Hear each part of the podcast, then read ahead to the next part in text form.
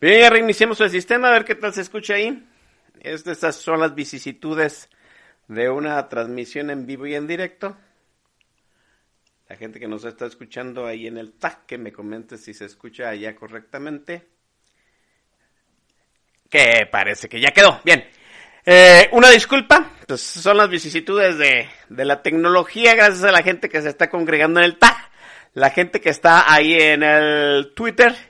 Y vámonos a lo que venimos, porque ya perdimos tiempo, ¿no? Es hora de dejarnos de hacer pendejadas. Vamos a lo que venimos. Hoy tenemos un invitadazo de lujo, amigo aquí de Polacana Conal, ya tiene su currículum en el programa. Yo creo que no necesita más reconocimiento. Lo seguimos la gran mayoría de la gente de bien ahí en el Twitter. Está conmigo Leo García. Leo, bienvenido. ¿Qué tal, Oscar? Buenas noches, buenas noches a quienes nos escuchan. Gracias por la invitación. Aquí andamos. Qué bueno que estás con nosotros, Leo, porque pues, Leo García se ha convertido en un experto en narrativas.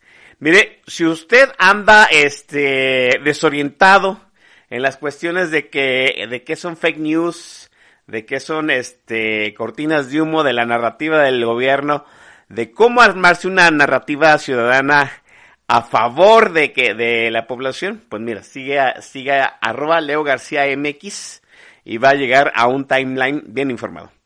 Leo, hace, hace, hace bastante semanas que estuvimos contigo, hablamos de la construcción, la, del cómo este, el presidente López usaba toda esta perorata política que había construido a lo largo de 18 años, tres campañas presidenciales, ahora en favor suyo y crear una ficción desde el templete de la mañanera en Palacio Nacional, ¿no?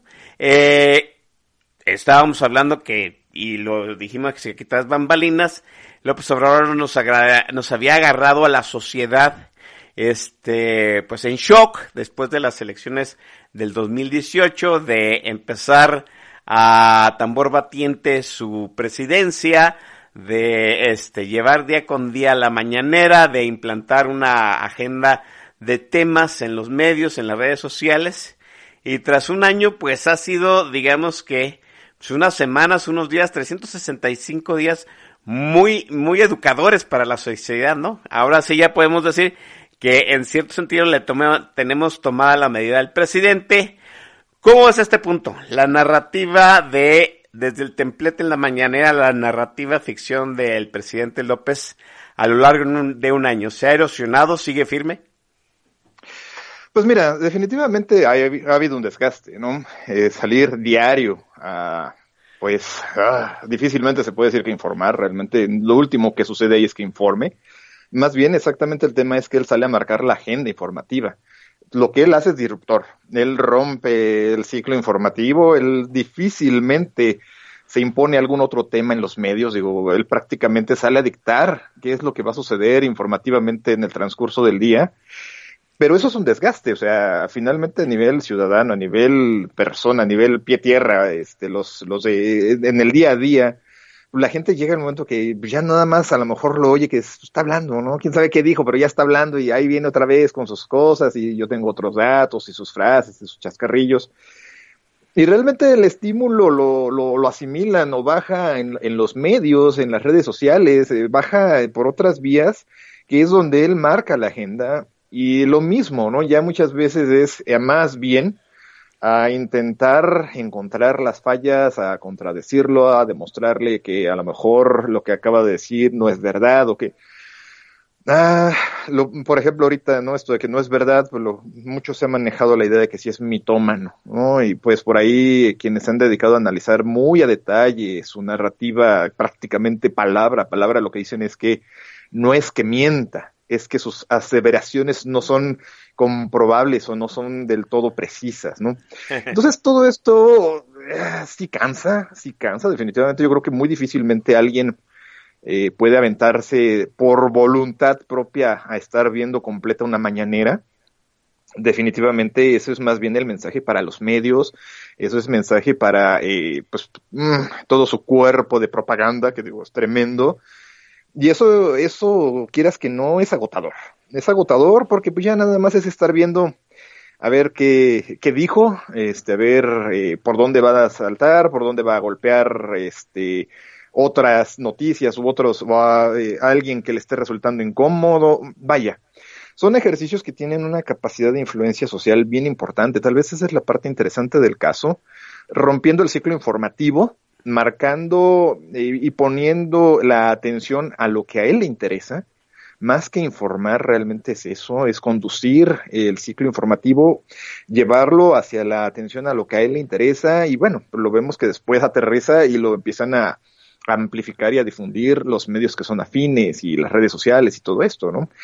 Un ciclo informativo como tal definitivamente no es. Y el agotamiento y todo esto pues nos ha llevado a todos ya básicamente nada más estar viendo en, qué forma es que puede estar afectando a algunas de las cosas que, es, que tengamos en cuanto a, por ejemplo, lo que vimos ahora acerca de cómo se anunció el, este, la caída en el Producto Interno Bruto y cosas por el estilo, pero no porque uno esté queriéndose informar, sino porque es nada más ver eh, hacia dónde está él queriendo llevar el ciclo de la información y cuál es el efecto que eso va a tener sobre todo sobre las restantes narrativas, ¿no? O sea, ya inclusive yo creo que hay un el, hastío se puede manifestar o lo podemos más bien notar en una cierta insensibilización que está viendo, ¿no? Ya la gente o los que en las mismas redes sociales pues ya lo vemos así como que ah sí ya habló, ah sí ya dijo alguna cosa más. Y muchas veces ya no es con eh, la expectativa de es de ver realmente pues qué es lo que está haciendo, qué es lo que está proponiendo, sino que nada más es manteniendo una inercia que él de, además de todo, y fíjate que lo mm, interesante es que él solo la, se la autoimpuso, ¿no? Y es muy complicado, es muy complicado, es un, es un modelo bien complicado, ¿eh? porque además de todo a nivel mundial, digo, tienen razón quienes lo, lo alaban en ese sentido de que a nivel mundial es prácticamente, un poco contado los casos que hay, y las referencias que hay a nivel mundial no son exactamente halagüeñas, ¿no? O sea, nos comparan con ejercicios como los de Corea, como los de Venezuela, como los de Cuba, donde los líderes son los que tienen que estar marcando la agenda informativa precisamente de esta misma manera, ¿no? Sí, es, es, es una especie de culto al, al, a la persona, ¿no? En la mañana, yo en un principio se había convertido en un culto a la persona, López lo utilizaba para imponer agenda de los temas que a él le importaban que se hablara, eh, que se pusieran en los medios, que se hablara en las redes sociales, que la gente tuviera que la gente de a pie tuviera presente, pero siento que de inicios del 2019 a finales de, de, ese, de ese mismo año, pues se fue erosionando. Creo que el, el término que has utilizado me parece perfecto, insensibilización. Nos hemos insensibilizado a la mañanera. Le tomamos la medida al presidente, el presidente se vuelve o se cicla en sus expresiones y pues ya no hay novedad. ¿Ha, perdido efecto mediático la mañanera? ¿Ya, ¿Ya, no le es tan útil a López? Fíjate que lo que mencionábamos, ¿no? Mm, eh, ya no, ya no es un ejercicio ciudadano, digo, obvio, su, su, su cuerpo propagandístico nos va a decir que sí, que es una, este, un ejercicio inédito de informar a la ciudadanía y bla, bla, bla, ¿no? La realidad es que no, o sea, no es esa la intención de la mañanera. La intención de la mañanera, el destinatario real de la mañanera son los otros medios. Son los que están, eh, los eh, propagandistas que están ahí disfrazados de medios, ¿no?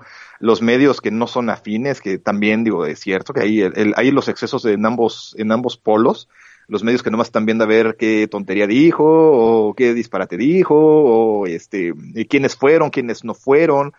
E inclusive, ¿hasta dónde será que las mañaneras son un ejercicio, pues, gastado ya? Que muchas veces ni siquiera los, los eh, el, el, protagonista de la mañanera es el mismo López Obrador, sino que son los, los que asisten a la mañanera, ¿no?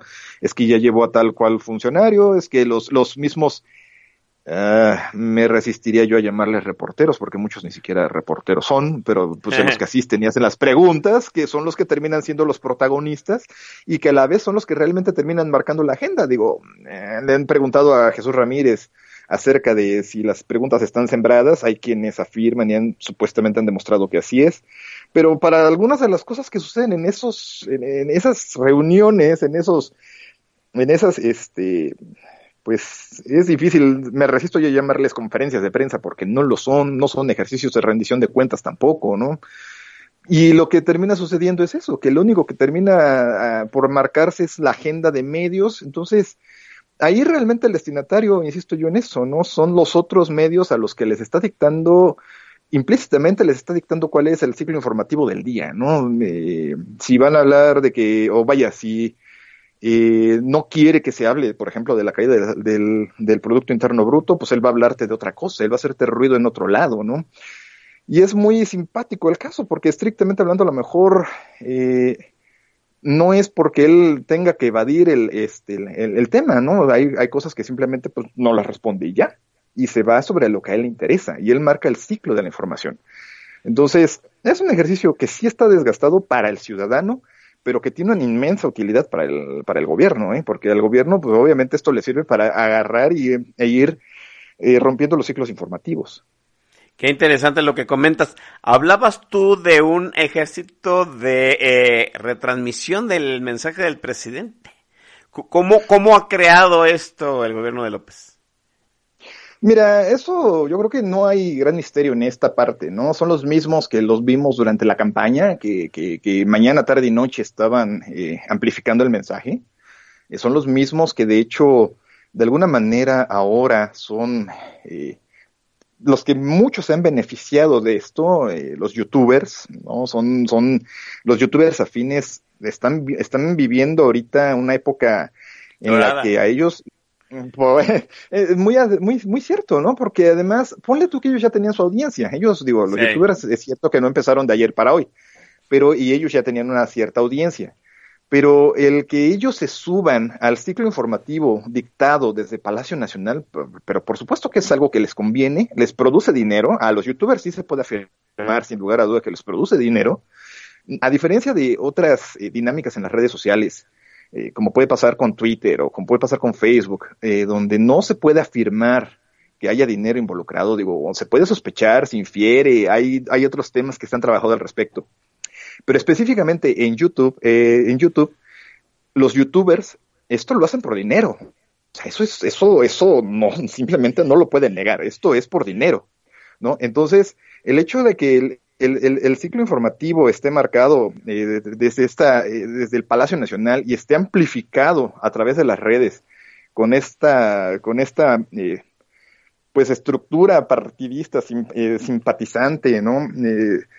la definición adecuada es la de propagandistas, porque finalmente es lo que están haciendo. Están funcionando como una máquina de propaganda afín completamente al gobierno y que son los que justamente son los grandes receptores de este, de este ciclo informativo. Ellos reciben y ven cuál es la agenda que se tiene que marcar y se van duro sobre ella, tanto a favor como en contra, ¿no? El, mensaje puede ser lo mismo eh, eh, tirando en línea a favor de qué temas se tienen que amplificar y hablar bien de ellos, o marcando objetivos contra los cuales hay que también eh, enfocar el esfuerzo y, pues lo que proceda, ¿no? Muchas veces ahí es donde vienen los grandes linchamientos digitales. Sí, así es. Eh, eh, la influencia de un youtuber es mayor que en efectividad que una granja de boots, por, por decirlo de alguna forma. Sí, por supuesto que sí. YouTube prácticamente es la máquina propagandista por excelencia. fíjate que YouTube es un caso de estudio muy interesante a nivel mundial porque el, tipo de mensaje además es diferente. Los seres humanos tendemos a ser visuales. Eh, lo que nosotros, eh, la mayor cantidad de información que nosotros asimilamos es visual. Y eso es algo que, por supuesto, es, es nativo o es inherente al, tipo de formato de YouTube. YouTube es muy poderoso en ese aspecto. Muy, muy, muy poderoso. O sea, son diferentes las dinámicas, no está peleado ni le resta importancia a lo que se hace en Twitter. Twitter sufre horrores con el tema de, de, los, de los bots y de las cuentas falsas y toda esta cuestión. Facebook ni se diga, digo, Facebook es, es, tierra inhóspita completamente ahí. sí, ¿no? Digo, en, Twitter sabemos, hay, sabemos en un momento dado que hay, si hay seres humanos detrás de ciertas cuentas y sabemos que a Twitter le interesa hacer lo posible por enderezar su plataforma. Facebook no, o sea, tú nunca sabes qué está pasando realmente detrás de las tripas de Facebook, ¿no? Entonces, eh, ahí es muy complicado y el mismo, la misma situación pasa con, con, con YouTube. Curiosamente, eh, donde YouTube de repente sí da el manazo en la mesa y les llama la atención es cuando les desmonetiza contenido, que es también a la vez cuando vemos pues que están, pero que trinan del coraje porque pues es cuando empiezan a tener broncas y pues ya salen inclusive hasta descaradamente a pedir su, su, su moche que ellos tanto han dado en este en satanizar el, con el dichoso Chayo, pero pues ellos son los que ahora lo reciben, ¿no? A ellos a los que ahora les toca. YouTube tiene todas estas, es, muy propio de este fenómeno, ¿no?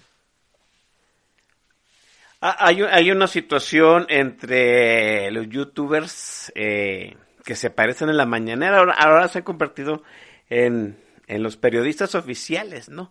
Hablábamos en algún momento de hacer el ejercicio de o sea, que alguien se presentara, que no recibiera chayote y, e hiciera las preguntas este, difíciles a López Obrador.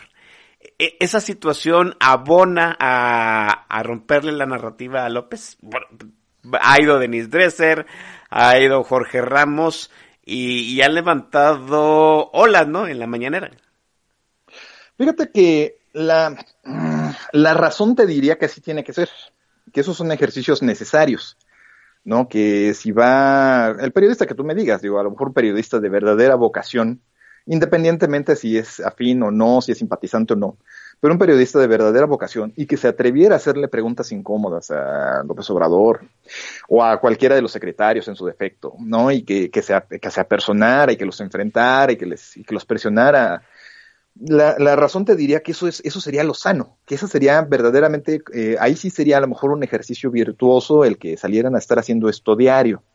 La realidad es que no, o sea, eh, justamente nuevamente el tema de poder romper el ciclo informativo los lleva a que esto lo terminan aprovechando a su favor.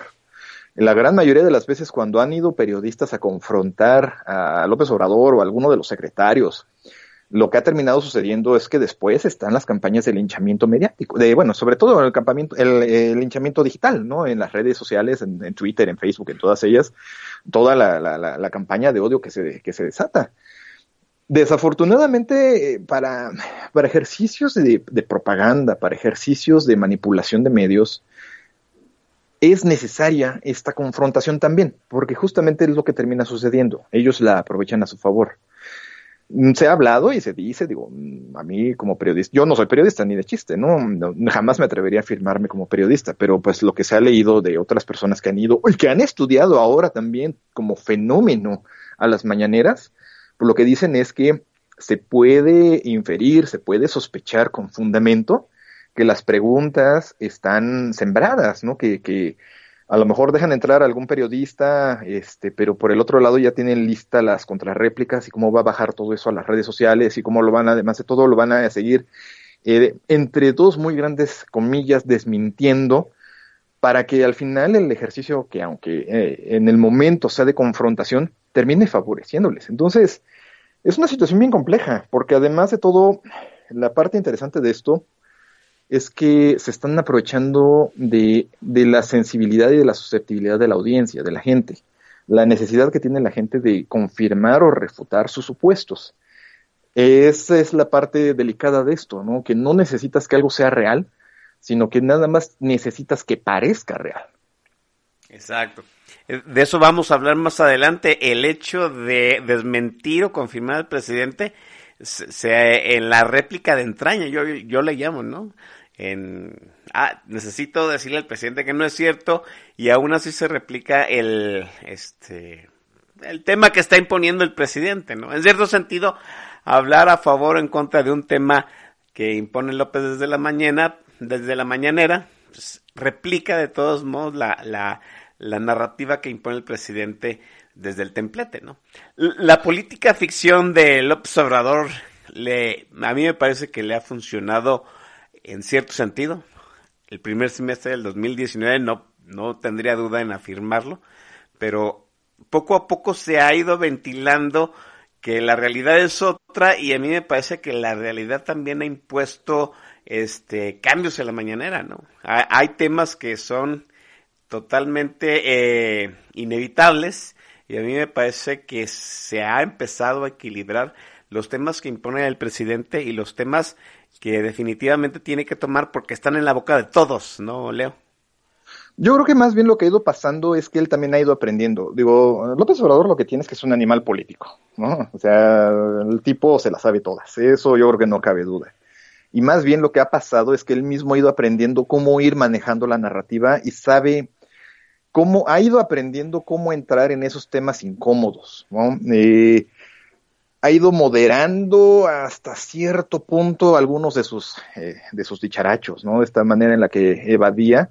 A mí me ha llamado la atención que poco a poco, por ejemplo, haya dejado, ha dejado de usar su frase esta de yo tengo otros datos, ¿no? Cierto. O sea, eh, ya ha empezado a torearla, ¿no? Es que yo, la información que yo tengo, o sea, ya no te dice yo tengo otros datos, ¿no? O sea, la información que yo tengo me dice que, ¿no? O sea, eh, el cuate lo que ha ido aprendiendo, lo que sigue haciendo es aprender a manejar todavía más a su favor, además, la narrativa. Finalmente ya no, a lo mejor no es con el, eh, la misma, el mismo descaro, digamos, de confrontación, ¿no? Por muchas veces era abiertamente y hasta en torno burlón que él desafiaba cuando le decían, oye, es que eh, la información dice que esto, y él entraba en un papel completamente desafiante. Y finalmente, eh, como quiera que sea, al nivel de la percepción, la gente, la audiencia debió haber manifestado algo que ahí ellos lo detectaron y dijeron, ¿sabes qué? Vámonos moderando, vamos cambiando eh, el fraseo. Mira, esto es tan complicado a la, y tan sencillo a la vez como el lenguaje no verbal, ¿no? Eh, en alguna ocasión eh, lo oímos reír cuando, le, cuando lo de los memes del boleto de, de avión, de la rifa del avión, ¿no? Sí. La, la, la risita que él soltó, o sea, eso, esos son ejercicios en los que él finalmente termina eh, queriendo confrontar la narrativa que se construye alrededor de sus propios dichos. ¿no? El, día anterior sale a decir de la rifa, todo el día están corriendo los memes acerca de los boletos del avión, de la rifa del avión. Al día siguiente él sale a reírse. ¿no? Él, él, él, él, él mismo va buscando cómo seguir subido en su propia narrativa, seguirla manejando, seguirla conduciendo, y aunque le resultaba desfavorable, ese simple gesto de una risita fingida, bueno, finalmente era una risita fingida, pero él termina aprovechándolo, él termina volviéndolo a su favor nuevamente, ¿no? Y entonces, aunque de, de, de todo mundo y las investigaciones serias y hasta los periódicos extranjeros salen a, a hablar acerca de cómo el señor López Obrador no podía vender un avión y lo quería rifar. No recuerdo qué periódico internet, eh, no sé si fue el New York Times o el Washington Post, no recuerdo cuál de ellos fue el que salió con esto, ¿no? Del avión que no se puede vender, pero el, presidente lo quiere rifar. Y el cuate sale a reírse. Digo, él termina volviendo nuevamente a, su favor la narrativa. Entonces, en mucho del caso, lo que ha ido sucediendo es que ha ido refinando un poco su, su, propio fraseo, ha ido eh, refinando un poco la manera en la que le entra al tema, pero la esencia sigue siendo la misma. La esencia sigue siendo que él todo esto lo está aprovechando a su favor, ¿no? Bien, déjeme dejar la charla por un momento. Vamos al primer corte musical aquí en Política Nacional. Regresamos para seguir hablando con Leo García MX. Para en la tornamesa están George Michael para esta para este viernes. Volvemos.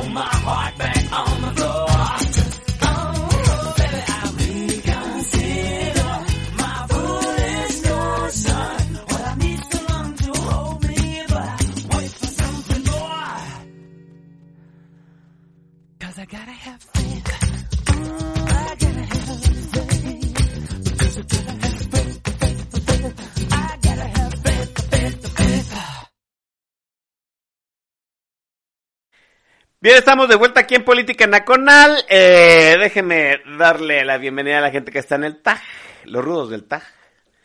Sí, eh, está con nosotros eh, Javier Santoyo, el señor Onan Torlimius, el Master El Shah. Eh, ay, ¿por qué se ponen nombres tan raros, par piedad? Y, y, varios anónimos que entran y sales. Allá en Twitter me, me dicen que nos están escuchando Publio Fifilia, Yaya Maya, el Boilercito, el señor Marcos Mejía, y también nos está felicitando por la buena música mi estimadísimo Undertaker, desde en, en algún lugar del establo de México, bienvenido. Eh, y un montón de retos que nos han dado. Muchísimas gracias a todos. Déjenme cerrar esta pantalla. Listo. Ah, Raf Valgar también está con nosotros. Él, él, es de los que llegó temprano, por eso agarró asiento hasta el hasta adelante. Dice el Presi Venus que es su pan, es su fans, Leo. Gracias. Saludos ahí al Presi. Si, que si por favor le firmas una chichi. Ah, yo estoy pasándolo tal cual, ¿eh? Que porque es tu fan y que le firmes una chichi. Señor Presi Venus, contrólese, ¿no? Gobiérnese, porque aunque es viernes, pues gobiérnese, ¿no? Estamos en un programa serio. Eh, oiga, estamos hablando de el el desgaste, no tanto de la mañanera del presidente. Es, es obvio que, que iba a haber, como, como dice por ahí, ¿no? Un periodo de aprendizaje. La curva de aprendizaje de, del ciudadano de a pie y del presidente, ¿no? No es lo mismo una mañanera desde el Palacio de Gobierno de la CDMX a una mañana, una mañanera desde el Palacio Presidencial de, de, de, Palacio Federal, este, con el presidente, ¿no?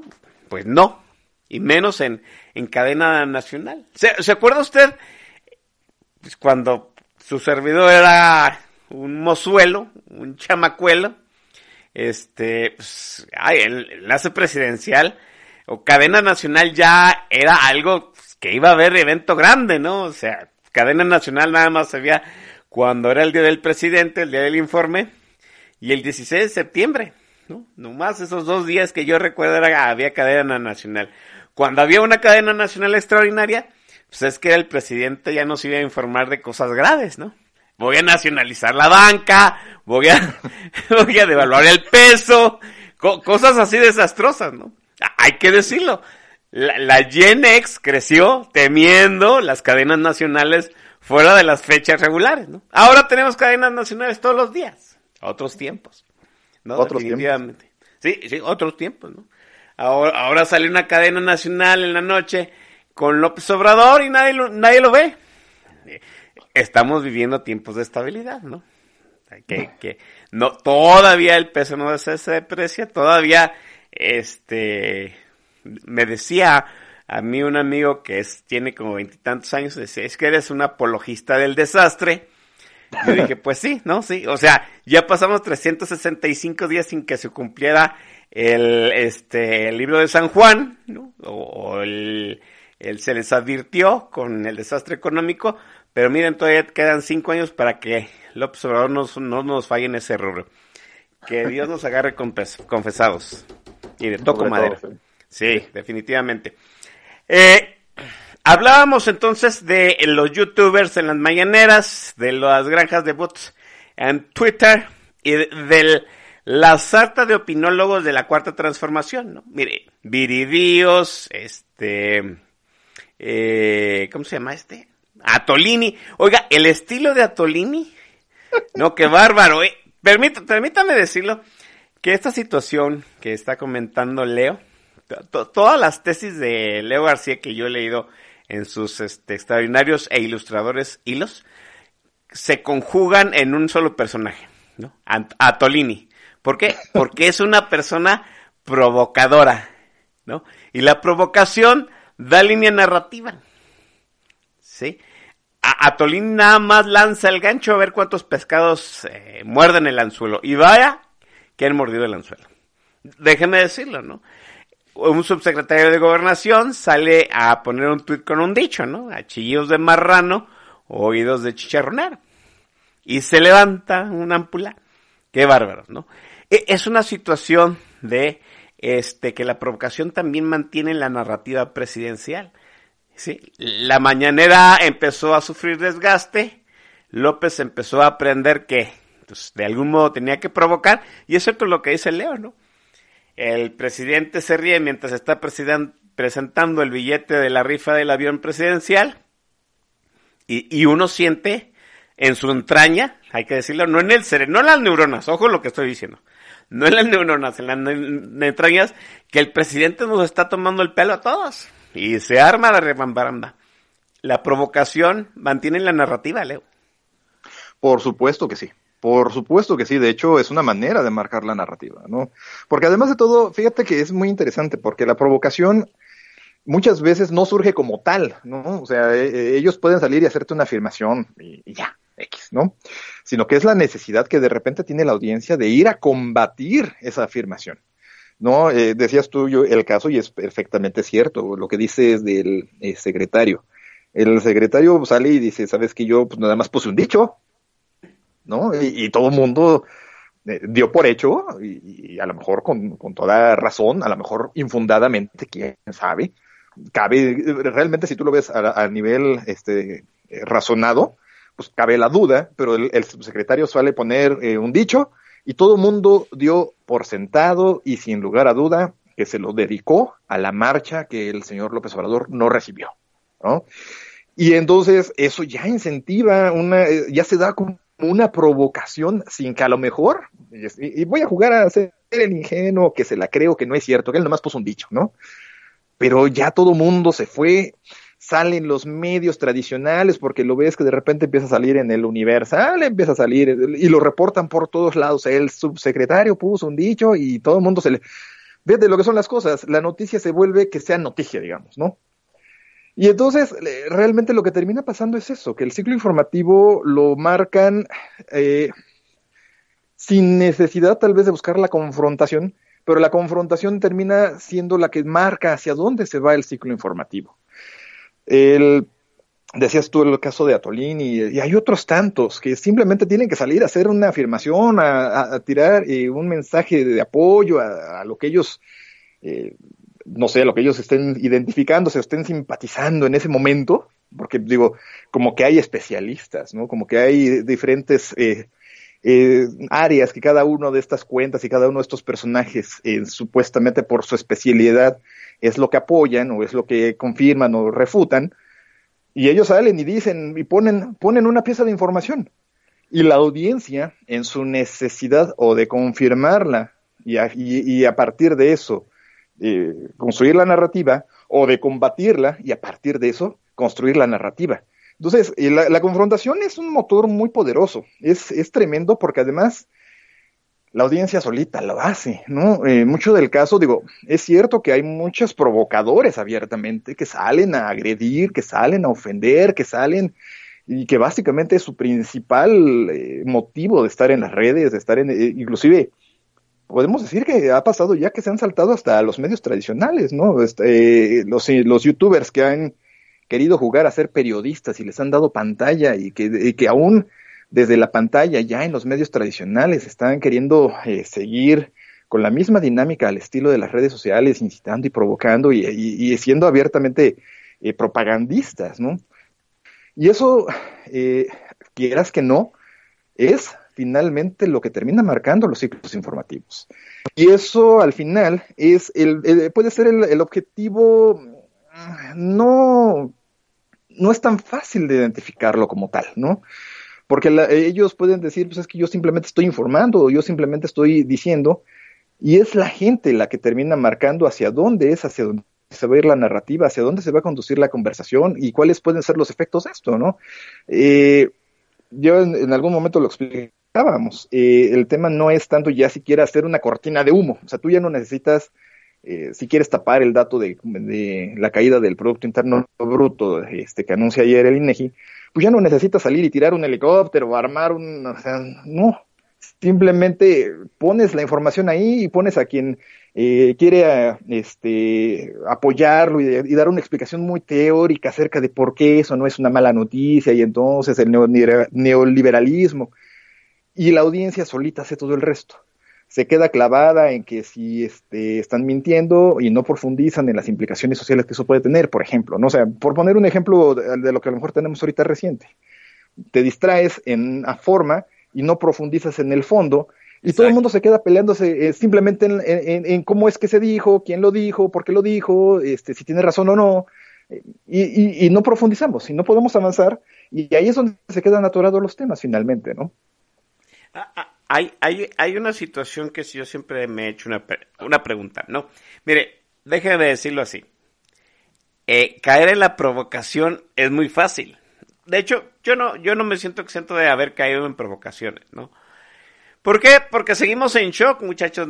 O sea, seguimos en la catarsis de, de, la elección del 2018 y desafortunadamente, aquí lo hemos dicho en Política Nacional, pues todavía no le damos la vuelta a esa página. Todavía no, todavía estamos...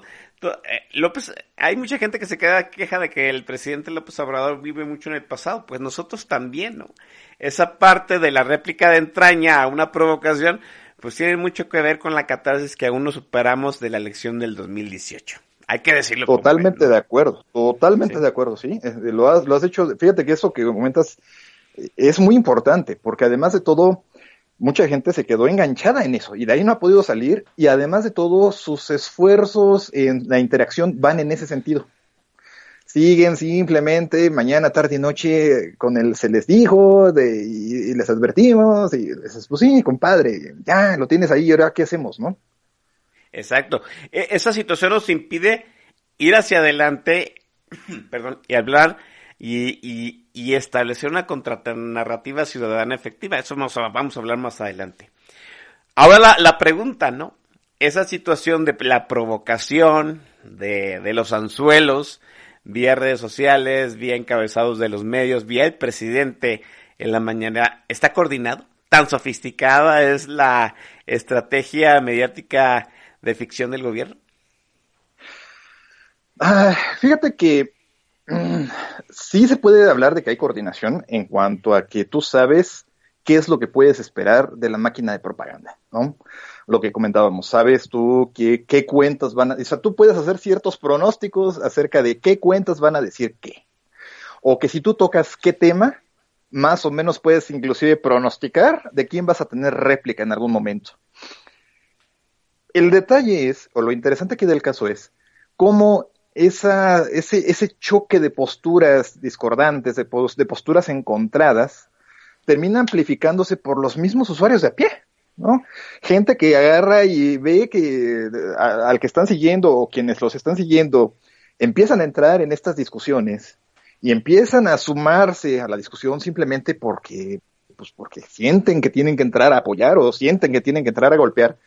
Entonces, la coordinación realmente en este caso no, no, no es tan sofisticada como pudiera pensarse.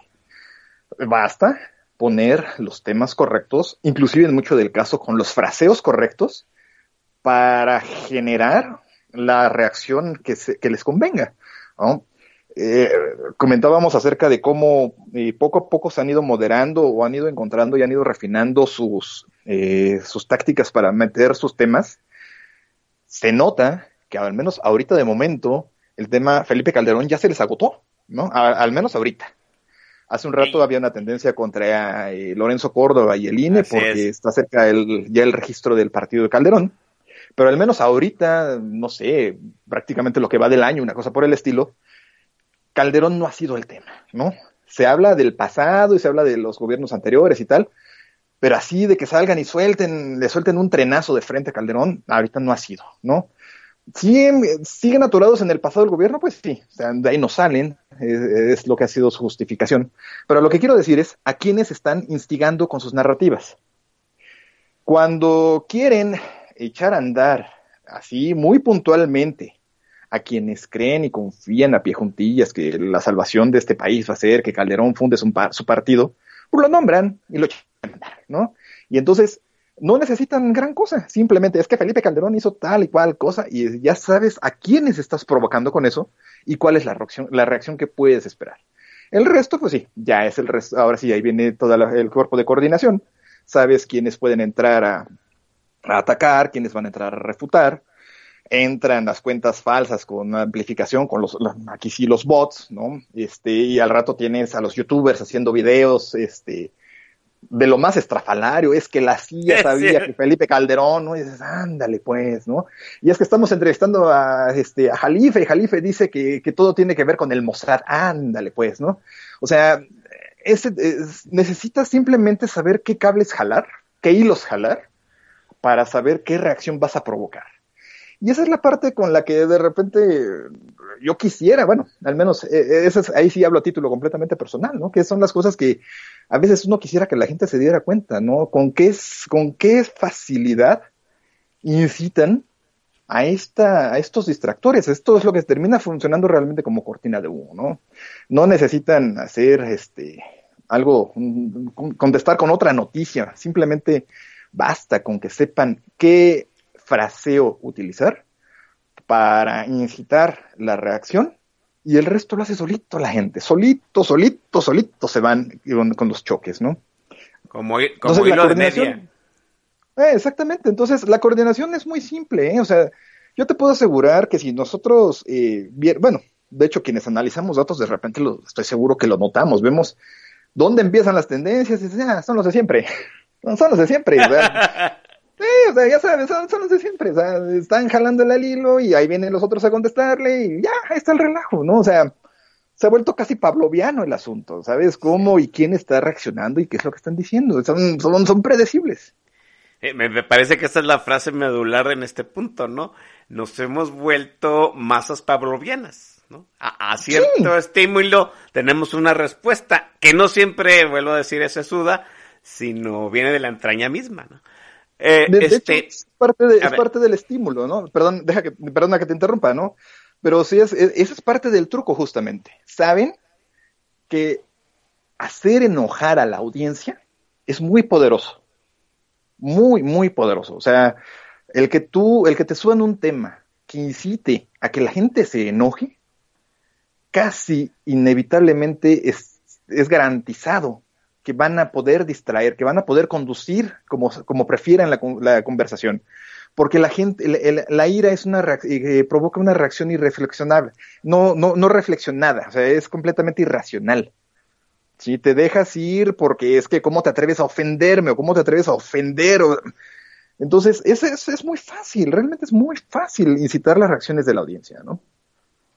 Este, hablábamos en algún momento, digo, por si usted no lo sabe, déjeme ahorita mm, marcarle el caché de esta, de este, de esta emisión. Nosotros hablamos de política desde que este el malevo doctor Fecal se estaba imponiendo a este a su sector siendo cordero como delfín, ¿no? O sea, ya no sé, ya, ya, sobrevivimos tres sexenios. bueno, estábamos, está, estábamos hablando en, en cierto sentido que las redes sociales, la libertad de las redes sociales había sido este veneno puro para el control mediático en los tiempos del PRI, ¿no? O sea, que el PRI no había sabido cómo maniatar, cómo controlar los medios y las redes sociales para coordinarlos pues, a sus a sus a sus cortinas de uno. En ese sentido, López Obrador ha sido más inteligente pues que toda la administración de eh, el licenciado Peña Nieto Bebé, ¿no? Es cierto, ¿no?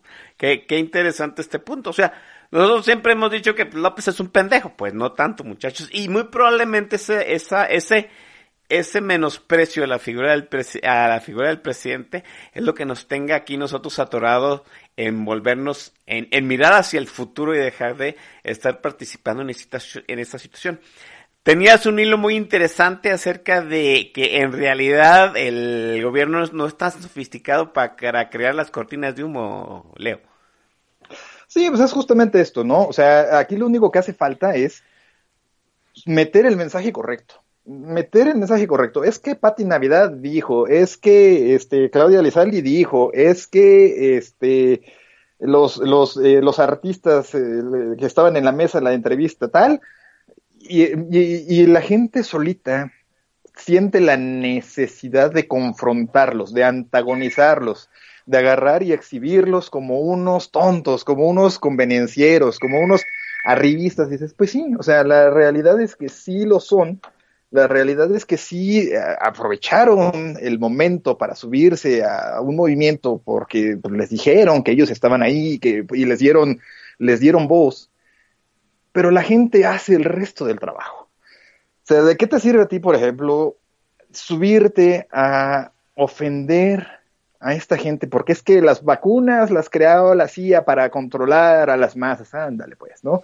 O es que vamos a pensar afuera de la caja, dices, pues, ¿para qué te metes a la caja primero? ¿no? O sea, qué andas pensando en la o sea, y la gente solo hace el resto, o sea, ya no necesitan agarrar y, y, y, subirte una noticia estruendosa, basta con que te pongan en la pantalla algo que con lo que tú no estés de acuerdo y tengas la necesidad de salir a confrontarlo.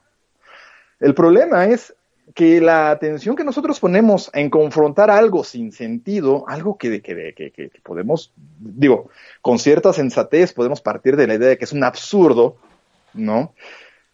Y ahí estés poniendo tu atención y a eso estés dedicando tu tiempo y a eso estés dedicando eh, el, estar participando en la interacción, Mientras que por el otro lado, a lo mejor están pasando cosas que son más relevantes y que merecerían más ese tiempo, ese esfuerzo y esa atención.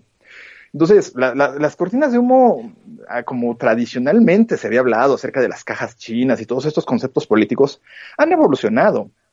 Ya no, ya no hace falta gran cosa. O sea, simplemente eh, basta que le des a la audiencia el estímulo correcto para incitar la reacción necesaria y que los mantengas entretenidos. Fíjate que mencionábamos hace un rato acerca de la relevancia o de la importancia de los youtubers. Es parte de esto mismo, ¿no? Eh, ¿Cuántas veces ha pasado que suben estos videos estrafalarios? Digo, ahorita ya no está en Twitter, pero ¿qué, eh, qué pasaba, por ejemplo, con las teorías bastante extrañas que de repente exhibía este Alfredo Jalife, ¿no? Espérame, o sea, por donde lo quieras ver razonablemente hablando, el señor te armaba unos, unas, unas narrativas tan extrañas que mezclaba elementos que a lo mejor tenían cierto fundamento. Fíjate que esa es parte de lo perverso del modelo. Pueden tener cierto fundamento, pero el resto era verdaderamente alucinante. Pero la ventana que se le daba y la necesidad de confrontarlo, los grandes distractores que terminaban formando, y no porque el, video mereciera esa relevancia, sino porque la audiencia se lo daba. Entonces, el tema de las cortinas de humo se ha vuelto complicado y sobre todo, eh, tal vez en algún punto, ojalá que los mismos usuarios de las redes entendamos que el problema es que nosotros les estamos dando la pantalla, nosotros les estamos dando la relevancia. No, no necesitamos mayor cosa que sentirnos ofendidos por algo y dejar que, que, que, que esa, esa necesidad de confrontar a eso que nos dijeron este, nos mantenga ahí entretenidos, ¿no? Así es, la nuevamente la respuesta pavloviana a una catarsis mal acabada. Sí, y, eso no nos, y eso no nos deja avanzar, es cierto. Mire, déjeme, de, eh, déjeme este, concluir este panel en este momento y vamos a otra gran, otro gran éxito de George Michael y volvemos para seguir la charla con Leo García.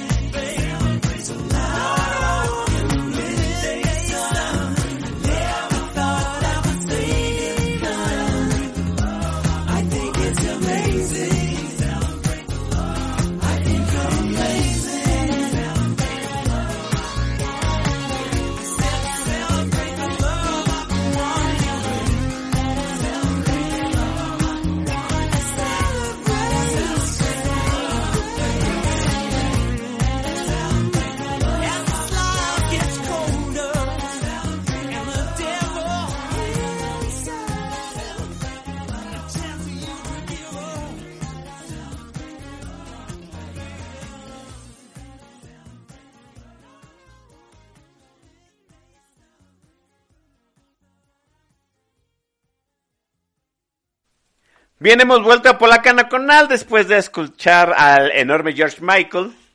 E, está gustando el, el, el, playlist. Dicen que es totalmente diferente a cuando está el maestro Don Vix aquí en el programa. Pues, oh, por obvias razones, ¿no?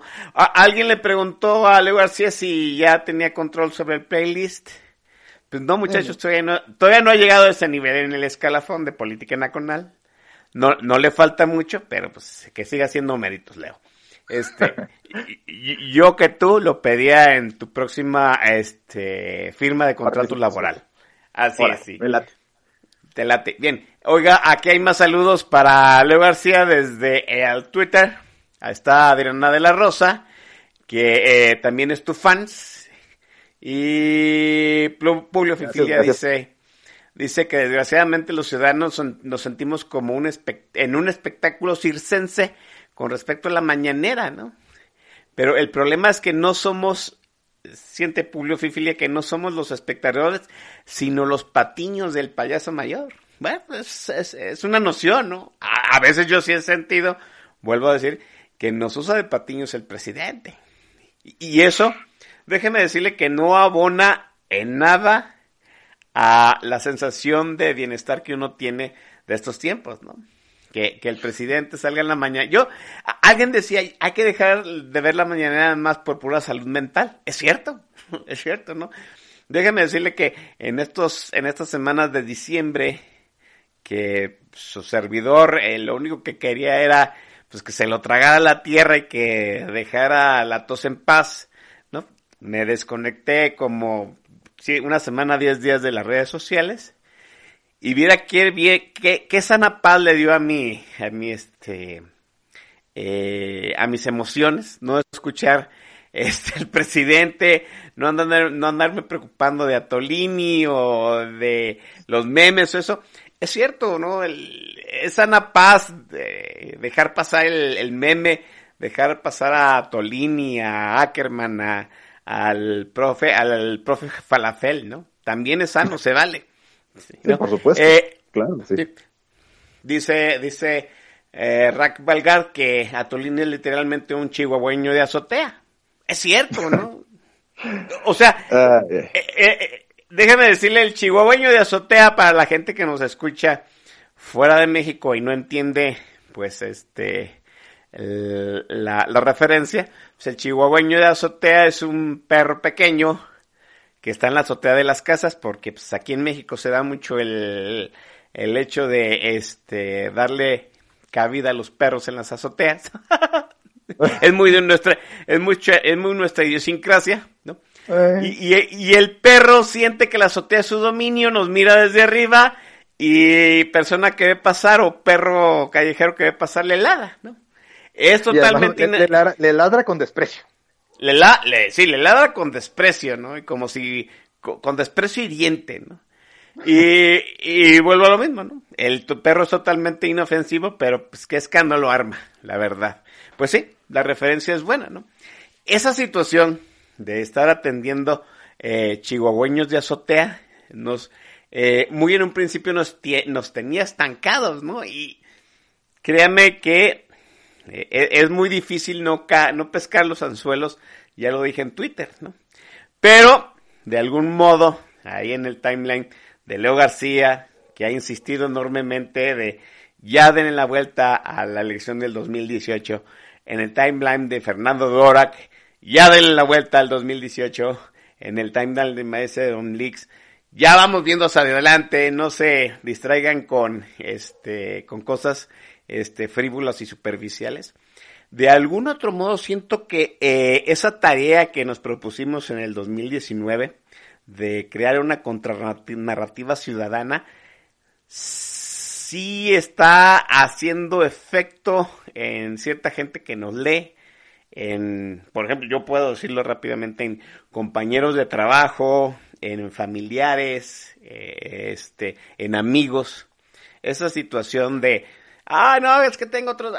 De dejar atrás toda la elección y ver qué es lo que sigue y refutarle con datos al presidente, con datos y realidades, los dichos del presidente que luego son replicados por la gente que, que es muy afín a él, me parece que ha ido formando, sí, una voz ciudadana de gente que contrasta la mañanera con la realidad. Déjenme decirlo rápidamente. Yo creo que el mayor ejemplo de esta situación es este eh, el desabasto de medicinas en los en los hospitales, ¿no?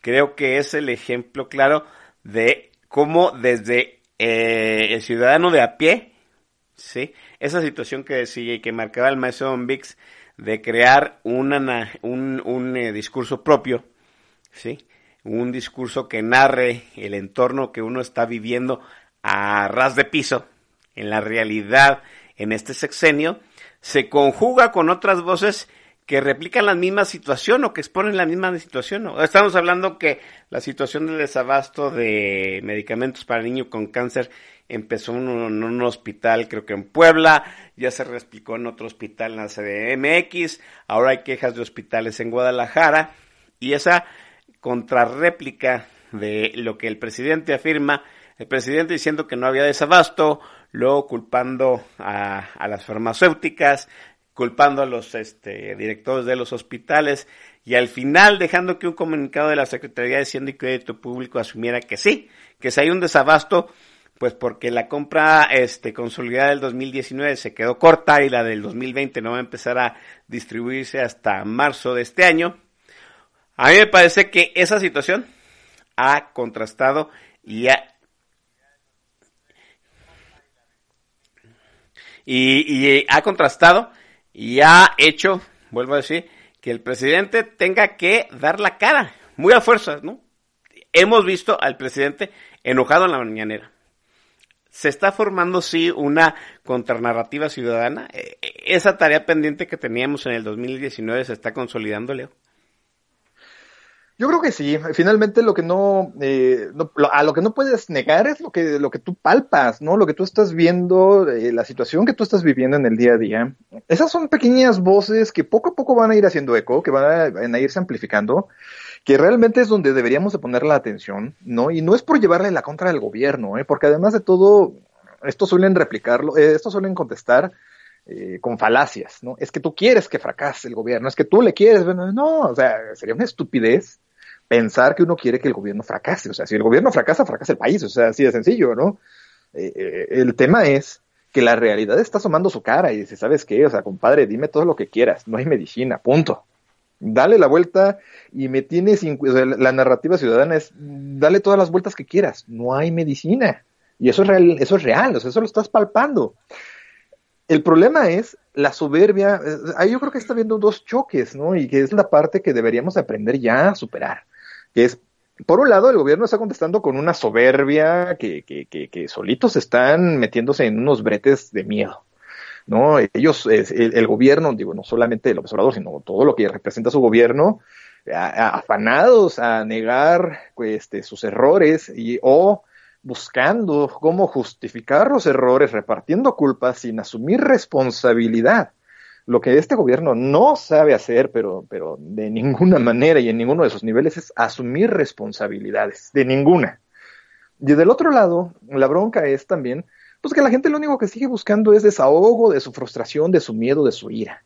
Y de ahí nos salimos, ¿no? Entonces, eh, lo que deberíamos de empezar a entender es que lo que tenemos derecho es exigir respuesta del gobierno, decirle, oye gobierno, espérame, o sea, la situación es esta, dale todas las vueltas que quieras, sí, si quieres culpa Calderón, no hay bronca, hombre, línchalo hasta hartarte, resuélveme la bronca. Y ahí es donde, donde la gente que de verdad quisiera ver un cambio, es donde debería de participar, decir, oye, ¿sabes qué? A ver, vamos a hacer una narrativa propia, vamos a ver qué es lo que nosotros ciudadanos queremos, y vamos a exigirlo, estamos en nuestro derecho, ¿no? El, el, tema es que no hemos entendido que aquí también se trata de ejercer derechos, ¿no? Entonces, el tema es que nosotros sepamos distinguir cuáles son los elementos narrativos que nos convienen a nosotros como población en todos los niveles y de todas las formas. El asunto de dejar ya pasar la frustración, la mida, el, miedo, la ira que, que se produjo desde que se dio el resultado de la elección, nos está jugando en contra, ¿eh? Si no lo superamos rápido, porque el, el 21 está aquí al cuarto para la hora ya. Entonces, el tener una narrativa propia urge. Y debe ser una narrativa, en alguna ocasión yo lo describía que debe ser una narrativa que sea completamente separada de lo que está diciendo el gobierno, no por pelearse con el gobierno, sino por demostrar a pie tierra qué es lo que está pasando. Decir, ¿sabes qué? A ver, yo ciudadano traigo menos dinero en la cartera, compa. Y alégame lo que quieras. Yo traigo menos dinero o traigo más dinero, a lo mejor se valdría. No, pero desde la propia percepción, desde la propia, de lo que uno está experimentando. Y sin seguir machacando y dándole vueltas a lo que ya pasó en la elección y porque ya ahorita estamos peor y son cosas que urgen y que tenemos en este momento todavía al menos tenemos el poder de hacerlo. Es complicado porque mm, a lo largo de, esta plática lo has mencionado y lo has mencionado muy bien.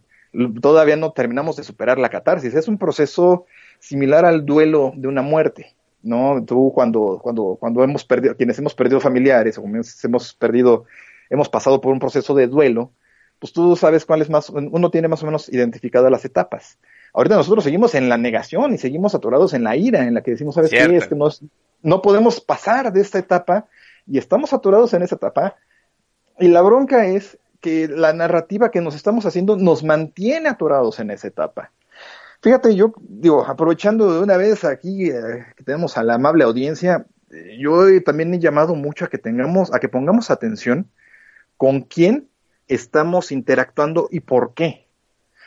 Porque sucede que también puede darse el caso de que haya gente que diga que está de acuerdo con nosotros, pero lo que termina es incitando a sostener esta narrativa de reclamo por lo que sucedió y no empezar a ver hacia adelante, no empezar a superar las broncas que ya traemos, o sea, las broncas ya están ahí, ¿no? Y el que te mantengan eh, atorado en pleitos sin sentido tampoco sirve. Entonces, yo creo que eh, esa es una situación que deberíamos también ir aprendiendo ya, a ver con quién y por qué estamos interactuando. Si lo único que queremos es catarsis, pues está bien, ¿no? O sea, a lo mejor eh, libre y voluntariamente hay quien pueda elegir eso. Hay mucha gente que es lo que dice, ¿sabes qué? Es que yo creo que tengo que quedarme atorado aquí. Ah, bueno, pues está padre. Quédate reclamando lo que sucedió en 2018, o sea, ya va a ser dos años, ¿no? Mejor eh, lo que deberíamos de ver es justamente que no dejemos que nos atoren en esos pleitos sin sentido que lo único que hacen es meter ruido, que lo único que hacen es mantener distraída la atención. Que ya empecemos a superar la etapa de la catarsis, que ya empecemos a construir una narrativa que sea propia, que sea de a partir de los intereses, donde además de todo lo que ojalá que en algún punto se pudiera es lograr conciliación. ¿sabes qué? Pues tampoco se trata de jugar a la misma narrativa que trae el gobierno, donde en la supuesta defensa de quitarle los privilegios a unos, lo único que terminaron hacer es depauperizarlo todo, ¿no? Cierto. Eh, aquí es donde, este, o sea, valdría la analogía, ¿no? Alguien más replica el de se dijo, se advirtió, y inserte mame de, güey, ya, basta, ¿no? Definitivamente. sí, ahora que anda en boga el, el mame de, güey, ya, pues sí, muchachos. E, e, ¿Es momento de purgar el timeline? Este, en cierto sentido, Leo. Sí, yo sí lo creo, yo sí lo creo. Yo digo, yo respeto mucho y por supuesto que se agradece. Eh, eh, eh, es muy halagador que la gente te diga, oye, es que siga este fulano, ¿no? Pero hay dinámicas que te llevan a excesos. Lo que Twitter conoce como los, los follow trains, ¿no? Esto de sígueme y te lo que nosotros le llamaríamos el gomiceo, ¿no? De sígueme y te. Sí el problema es que realmente muchas veces tú no, tú no sabes a quién estás amplificando y cuáles pueden ser las intenciones reales de ese al que estás amplificando. Si tú estás amplificando a alguien que solamente se la va a pasar peleándose y metiéndose en pleitos sin sentido y convocando a linchamientos, pues, sabes que mejor no lo sigas, ¿no? O sea, ahí se vale un poco, y eso es algo que tienen las redes sociales. Las redes sociales son ególatras las redes sociales, tú decides libre y voluntariamente con quién quieres interactuar. Entonces, aquí lo que se vale es hacer la reflexión, hacer la introspección, decir, oye, a ver, yo, usuario de red social, yo, fulanito, que sí existo, que tengo en mi mano un teléfono y que estoy viendo a ver qué hago a través de la red social, ¿qué quiero hacer? Justamente responder esa pregunta, ¿qué quiero hacer? ¿Para qué estoy usando la red social? quiero entrar a mentarle a su madre a López Obrador, pues está bien, hazlo, ¿no? O sea, finalmente las redes sociales tienen ese poder. Las redes sociales, algo que los ha hecho tan poderosas, es esa sensación de estar uno a uno con quien estás interactuando. Entonces tú sientes que si pones arroba López Obrador y le, recitas una sarrata de mentadas, casi puede ser que sientas que se las dijiste personalmente y encuentres alivio. Eso es real, ¿eh? sí, sí, sí. Sí, es real. Hay gente que así lo siente. La bronca es que, ¿y, luego qué? Si después de haber recitado una sarta de mentadas de madre y ya y crees que hiciste catarsis y ya encontraste alivio, ¿luego qué? Entonces, sí, el, el, el, que, el que uno sepa a quién está siguiendo y por qué, qué le está dejando, cuál puede ser la motivación por la que uno siga a una cuenta o no siga a otra, o por qué uno pueda también, en su caso, bloquear a una o no bloquear a otra, eso está en la libre decisión del usuario.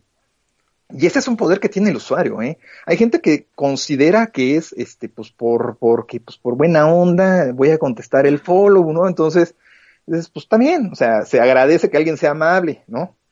Pero también se vale que ese mismo usuario diga, oye, espérame, ¿por qué? O sea, realmente, ¿por qué?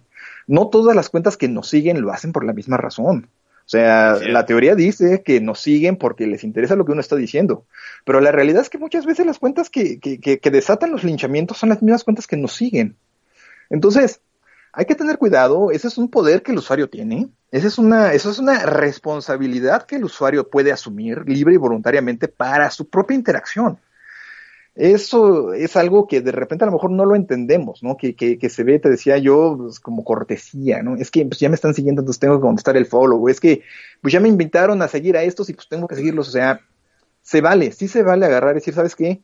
los estimo, los respeto, los leo, pero por el momento no necesito ese ruido en mi timeline, ¿no? O sea, o viceversa. O sea, cuando tú ves que a lo mejor se está desatando una, este, un linchamiento ahí, es decir, bueno, ¿y por qué está viniendo ese linchamiento? A lo mejor son cosas que uno sin querer incitó, ¿no? En el momento en que tú elegiste seguir o no a una cuenta, le estás dando, no, no entendemos, fíjate que ahí hay una cosa que es interesante. Esas dinámicas en las que uno participa eh, siguiendo cuentas recíprocamente es un ejercicio de jerarquía. De esa forma, muchas cuentas terminan teniendo un chorro de seguidores e implícitamente los demás usuarios empiezan a verlos como líderes. Exacto, sí. Eso lo comentábamos y lo hizo muy bien, lo hizo descaradamente, lo han hecho descaradamente muchas cuentas, pero esto fue una de las dinámicas que hicieron, por ejemplo, los de la Red Am Love, ¿no? Agarraron y eh, sigan mi te sigo, sigue mi te sigo, y tienen más de un año con sus dinámicas de sigue mi te sigo, y, y de repente ves unas cuentas con una cantidad bárbara de seguidores, y que lo único que andan haciendo es eso, andar andan desatando linchamientos, ¿no? La bronca es que es esa percepción de liderazgo también la pueden aprovechar, eh, justamente la usan como una forma de subordinación. Entonces, uno como usuario, ya cuando empiezas a entender estas cosas, o que uno que intenta que se entiendan estas cosas, se vale hacer el llamado, decir, ¿saben qué? A ver, con la cabeza muy fría, muy ecuánimemente, hacer una propia una introspección, ver desde los propios intereses y los afanes que uno tenga como usuario de red social, qué quiere lograr con lo que está haciendo en las redes y a partir de eso decidir libre voluntariamente a quién sigues o a quién no, a quién bloqueas o a quién no. Sí, yo creo que es, es, todo esto se ha convertido en una, en una vía express de este en las redes sociales, ¿no? Es momento de bajarle tantito este vapor a la vía express y purgar el timeline. Me, me parece que es sano para todos, ¿sí? Obviamente todos obviamente todos sabemos que tenemos cuentas a las que es imprescindible este, seguir. La de Leo es una de ellas, por ejemplo. ¿sí? O sea, nos ilustra, nos dice, muchachos, hagan catarsis y a lo que sigue, y, y otras más, ¿no? Y es cierto, hay otras cuentas que en algún momento de inicios de esta década les dimos follows y ahorita ya se han convertido, Jesús mío, ¿no? O sea, andan buscando a ver dónde está el, la catarsis del día, ¿no? Eh, alimentar la entraña, y eso se dedican y sus timelines se han vuelto en replicadores y en afianzadores de la narrativa ficción del presidente. Eh, hay que decirlo como es. Ahora también, Leo, hay que verlo desde la perspectiva de lo que viene en el 2021, ¿no? O sea, esa situación de eh, el retweet, la réplica de entraña, le facilita mucho el trabajo a los partidos de oposición, ¿no?